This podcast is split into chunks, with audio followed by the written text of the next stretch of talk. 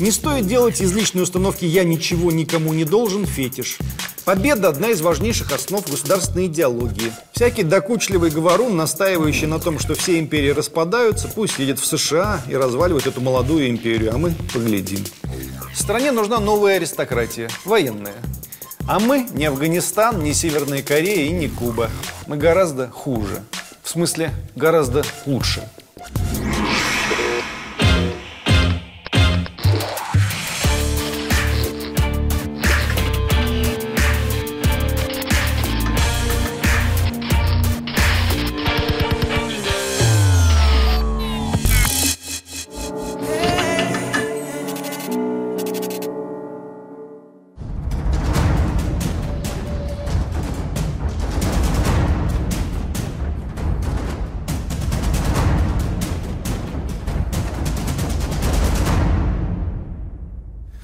Была у нас с Иваном Охлобыстиным, мыслителем, режиссером, артистом и многодетным отцом одна идея.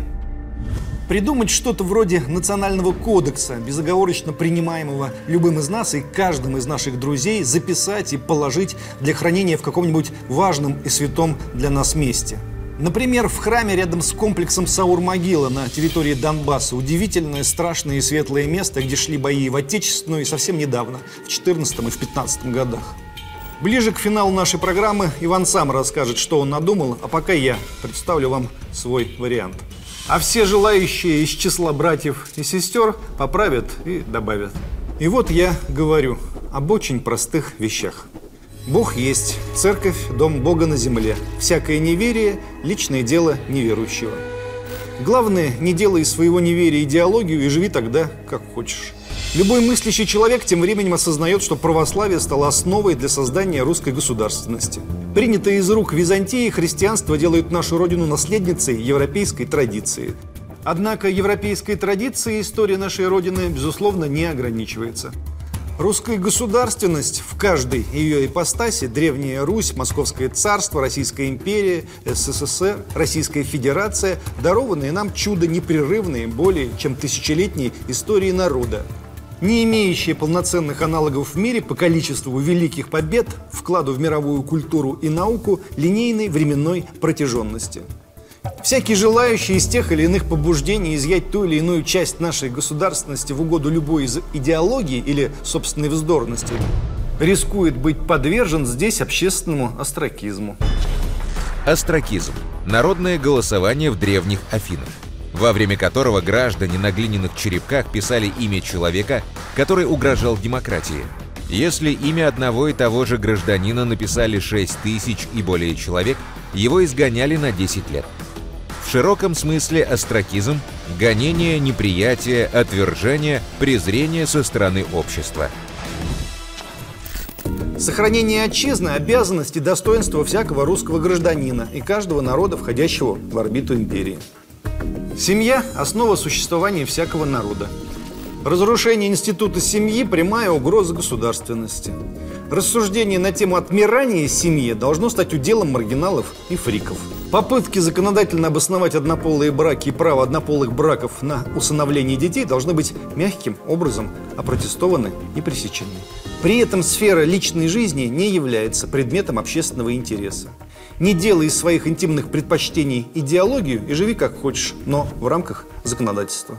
Популяризация опыта здоровых многодетных семей, всесторонняя поддержка начинаний, нацеленных на улучшение демографической ситуации – прямая обязанность государства и всех его институтов. Воинская служба для мужчин – норма.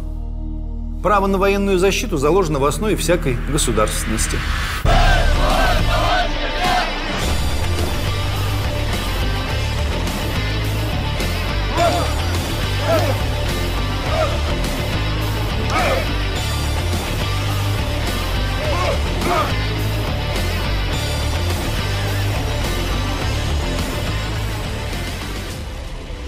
Право на экспансию во имя сохранения жизни и прав всякого русского человека и любой общины, считающей себя частью русского мира, это наша историческая традиция. Так было и будет. Посему Донбасс – часть русского мира. Воинская служба или иное посильное способствование своему народу в дни вражды и напасти – обязанность всякого гражданина. Пропаганда гедонизма и так называемого комфорта, возведенного в нравственный абсолют и цель человеческой жизни, потворство разнообразным соблазнам, не должно носить массовый характер. Я как гедонист и эвдемонист живу по принципу, что смысл заключается в получении удовольствия и счастья. И что самое интересное, опять-таки, отслеживая свои собственные ощущения, я могу сказать точно, что счастье я испытываю только тогда, когда прогрессирую в плане кулинарии. Если мне задать элементарный вопрос, какой день в моей жизни для меня был самым счастливым, это был день, когда я научилась резать правильно изделия. В медиа, кино и на телевидении все перечисленное должно носить характер маргинальный, ненавязчивый, по сути, случайный. Аскеза и труд – норма. Государственная элита должна состоять из людей, чьи доходы не покидают предел государства, чья недвижимость находится здесь, чьи жены рожают здесь, чьи дети учатся и затем служат здесь. Подобные вещи должны быть зафиксированы законодательно. Любой другой гражданин имеет право на выезд, обучение, лечение, где ему заблагорассудится в частном порядке. Однако не стоит делать из личной установки «пора валить» общественную идеологию. Пора валить тех, кто говорит, пора валить Вали молча и не загораживай вид Здесь воздух, не воздух, он как чистый спирт Пригубил и родился, перебрал и убит не стоит делать из личной установки «я ничего никому не должен» фетиш. Не стоит кричать об этом, и на тебя, к твоему личному счастью, не обратят внимания. Государство приветствует граждан, чья жизнь и работа неотъемлемо связана с нашей общей страной. Культурная элита страны не может целиком состоять из космополитов, воинствующих пацифистов, активных симпатизантов любой другой государственности, помимо российской. Все эти люди имеют право петь, играть, писать и танцевать, однако государство имеет право не причислять их к числу государственной культурной элиты. Победа – одна из важнейших основ государственной идеологии. Мы все дети бессмертного полка, сыновья и дочернее уважение к этим лицам – наша обязанность.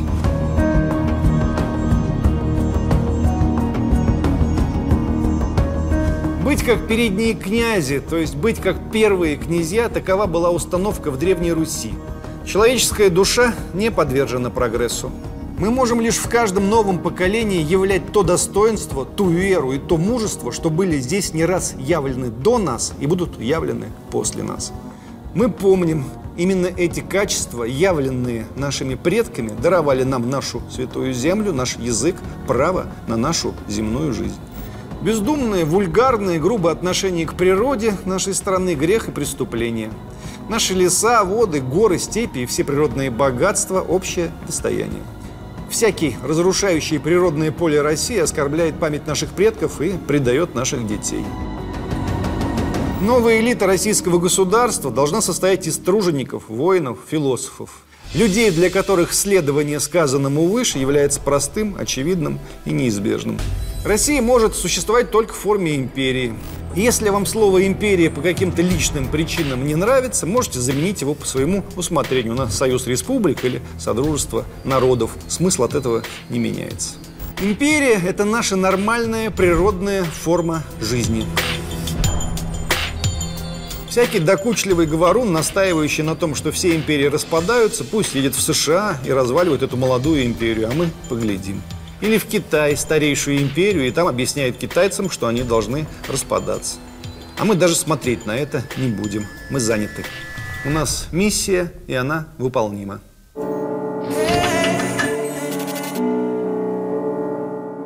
Дальше уже начинаются частности.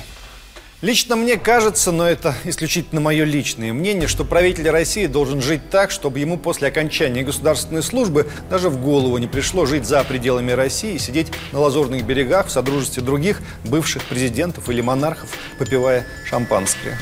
Хрена с два. То есть другие, возможно, смогут позволить себе такое, а наш нет. Сама страна, сама наша держава не даст подобной возможности, если ты действительно ей управлял а не торговал ею.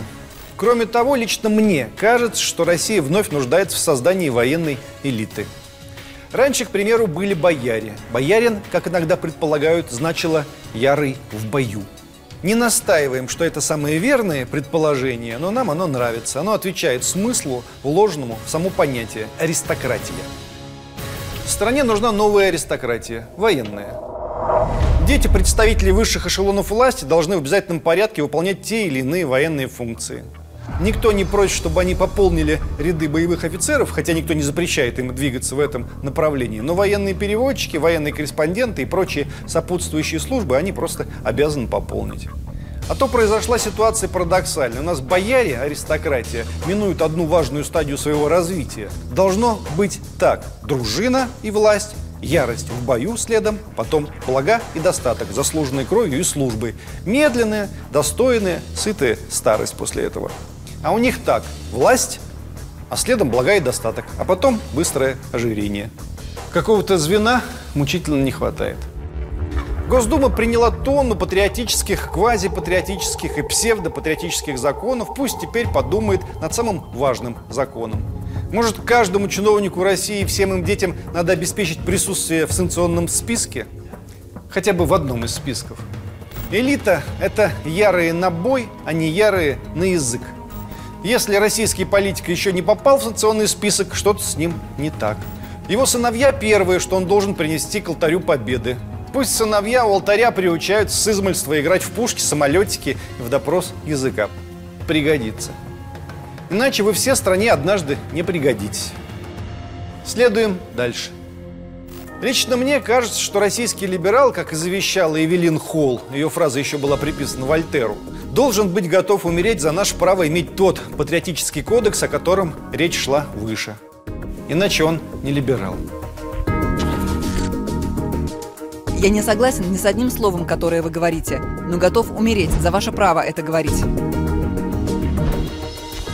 Мы ему умереть за его правоту не обещали, но говорить о своих идеалах тоже не воспрепятствуем. Пусть говорит. Ей-богу, мне кажется, они открыли какой-то 25-й кадр, который реально превращает людей в злобных дебилов. Мне это не мешает.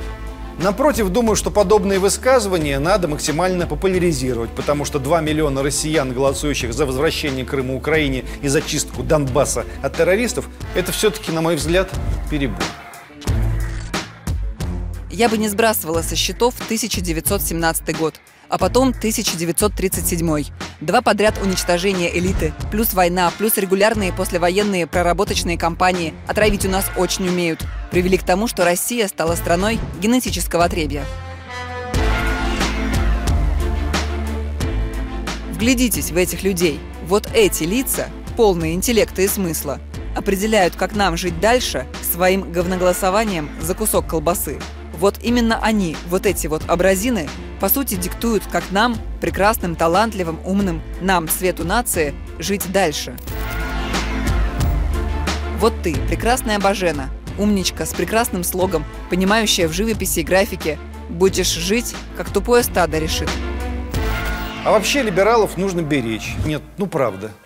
Они должны постоянно рассказывать нам про то, что мы народ холопов, генетического отребия, злобных дебилов и убийц. Лучше бы мы проиграли немцам, а также французам и полякам, но у нас есть шанс, последний, сдаться американцам. У нас на Мерседесах ездят попы, скрепы наши пахнут луком. Иоанн Васильевич Джугашвили убил 100 миллионов человек. Шолохов не писал «Тихий дон», Гагарин не летал в космос. Все наши герои, выродки и маньяки. В отечественную мы завалили все трупами. И дальше по мелочи. Верните Крым, убийцы, прочь с Донбасса, не троньте Сирию. Когда я это перечисляю, сказанное кажется тупой пародией. Но если они так говорят, что поделать? Как смягчить? Если либералы все время будут про это рассказывать, у них все время будет 4% рейтинг. А то в советское время они про это не рассказывали, и когда однажды рассказали, им от неожиданности поверило 90% населения, а не 4%. Большинство из поверивших в этом, правда, сегодня не признается. Но так было, мы все помним. И поэтому, говорю, надо либералов беречь, чтобы у них была трибуна. Маленькая такая трибуночка. Не путать с трибуналом. А российский коммунист, мне кажется, больше всего должен бояться превратиться в свой нынешний западный аналог, когда эти розовые трепетные социалисты защищают кого угодно, кроме рабочих и крестьян, в основном сексуальные меньшинства и права насекомых. Россия не просто наследница европейской традиции. России придется нести и осознавать наследство идеологическое. Ту же, к примеру, коммунистическую идею. Потому что иначе они ее превратят не весть во что. Национальная идея в СССР, образ советской России, не сводится к советскому патриотизму.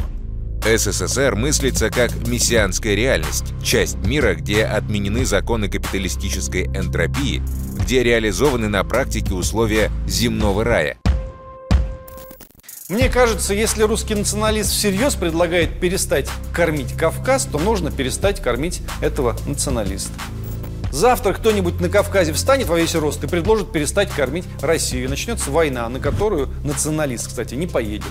Давайте ответственнее относиться к своим словам, дорогие патриоты.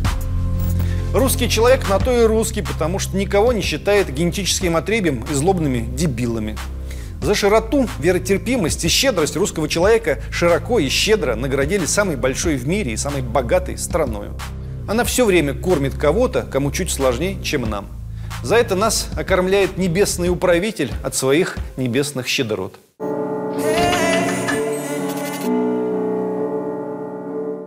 То, что мы хором выбрали президента, это хорошо. Нет, ну правда надоели. Как мы еще могли отреагировать? Только вот так взять и выбрать президента, про которого там уже 40 тысяч раз написали, что страшнее человека в мире нет. Держите, раз так, у нас для вас тоже ничего другого нет.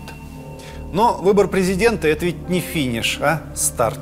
Все только в очередной раз начинается. Сейчас даже скажу, что. Вижу в этом доверие и надежду. Надежду наших людей на то, что мы будем работать так же напряженно, так же ответственно и еще более результативно. Спасибо, что у нас такая мощная, многомиллионная команда. Нас ждет успех! Да! С нас будут требовать оплаты за все. Нам целую пачку счетов принесут и скажут, что они просрочены, и мы им должны. Крым не признают, Донбасс не признают, Украину будут пытаться накачивать злобой и мстительностью. Заодно вспомнят про Кавказ, который они никогда и не забывали. Санкции не уменьшатся, а увеличатся. В Сирии будут давить. И откуда бы мы ни ушли, никогда давление не прекратится. Все постсоветское пространство – фронт давления. Земля, небо и море, финансы, историческая память и культура, дипломатия и политика. Ничего не останется без внимания. Точечные удары и массированные атаки будут происходить везде. Готов к этому народ России? Да он не задумывается, готов или нет. Выбора не предусмотрено. Готова ли элита? Есть ощущение, что они еще в тайне надеются договориться. Что-нибудь наше общее отдать, чтобы что-нибудь свое личное сберечь. Они ведь все подготовили для хорошего отдыха. Жилплощадь, университеты детям и внукам, теннисные корты, яхты и кислородные камеры.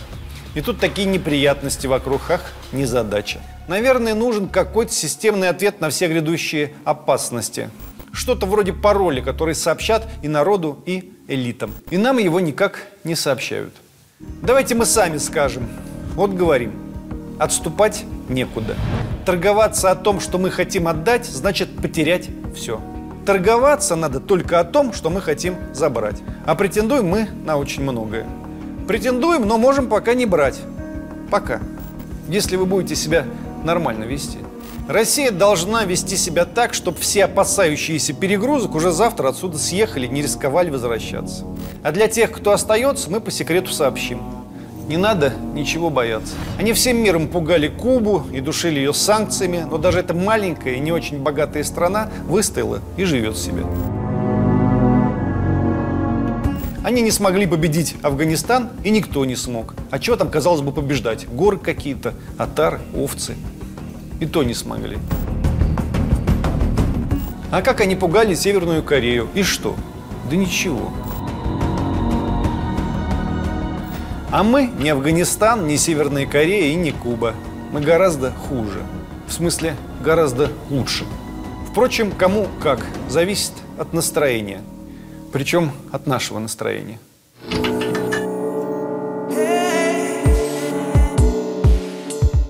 Иван, здравствуй. Здравствуй. Мы же должны внутренне, а, оглядываясь вокруг и осмысляя свою страну, понимать, на каких константах вот эти скрепы, так нелюбимые нашими товарищами по культуре, эти скрепы, они же должны каким-то образом присутствовать. Они должны быть сформулированы у каждого в голове. Подходишь к школьнику, подходишь к пенсионеру, подходишь к артисту, он говорит, да, конечно, я знаю, вот это, вот это и вот это. И вот мы на этом стоим и никуда не денемся. У тебя есть это в голове четко Конечно, уложенное? Конечно. Скажешь и нам? необходимость формализации этого, э, о необходимости формализации подобных скреп, я тоже толдычу все время.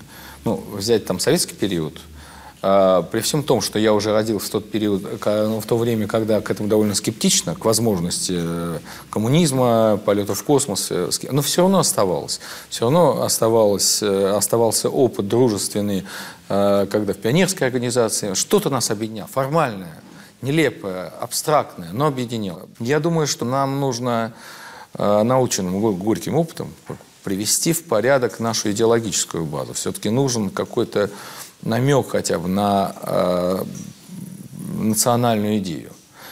Не нужно это превращать все в фетиш, нужен не- некий кодекс, поведенческий кодекс, который предполагал бы и восстанавливал, уже восстанавливал бы не- некоторые давно утраченные ценности, там, пиетет по отношению к женщине, ну, это, ну, пиетет по отношению к родителям, э, обязательные вещи в, в отношении тех же самых родителей или национальной символики. Там много чего есть, но это должно вот выглядеть как некий пиратский кодекс.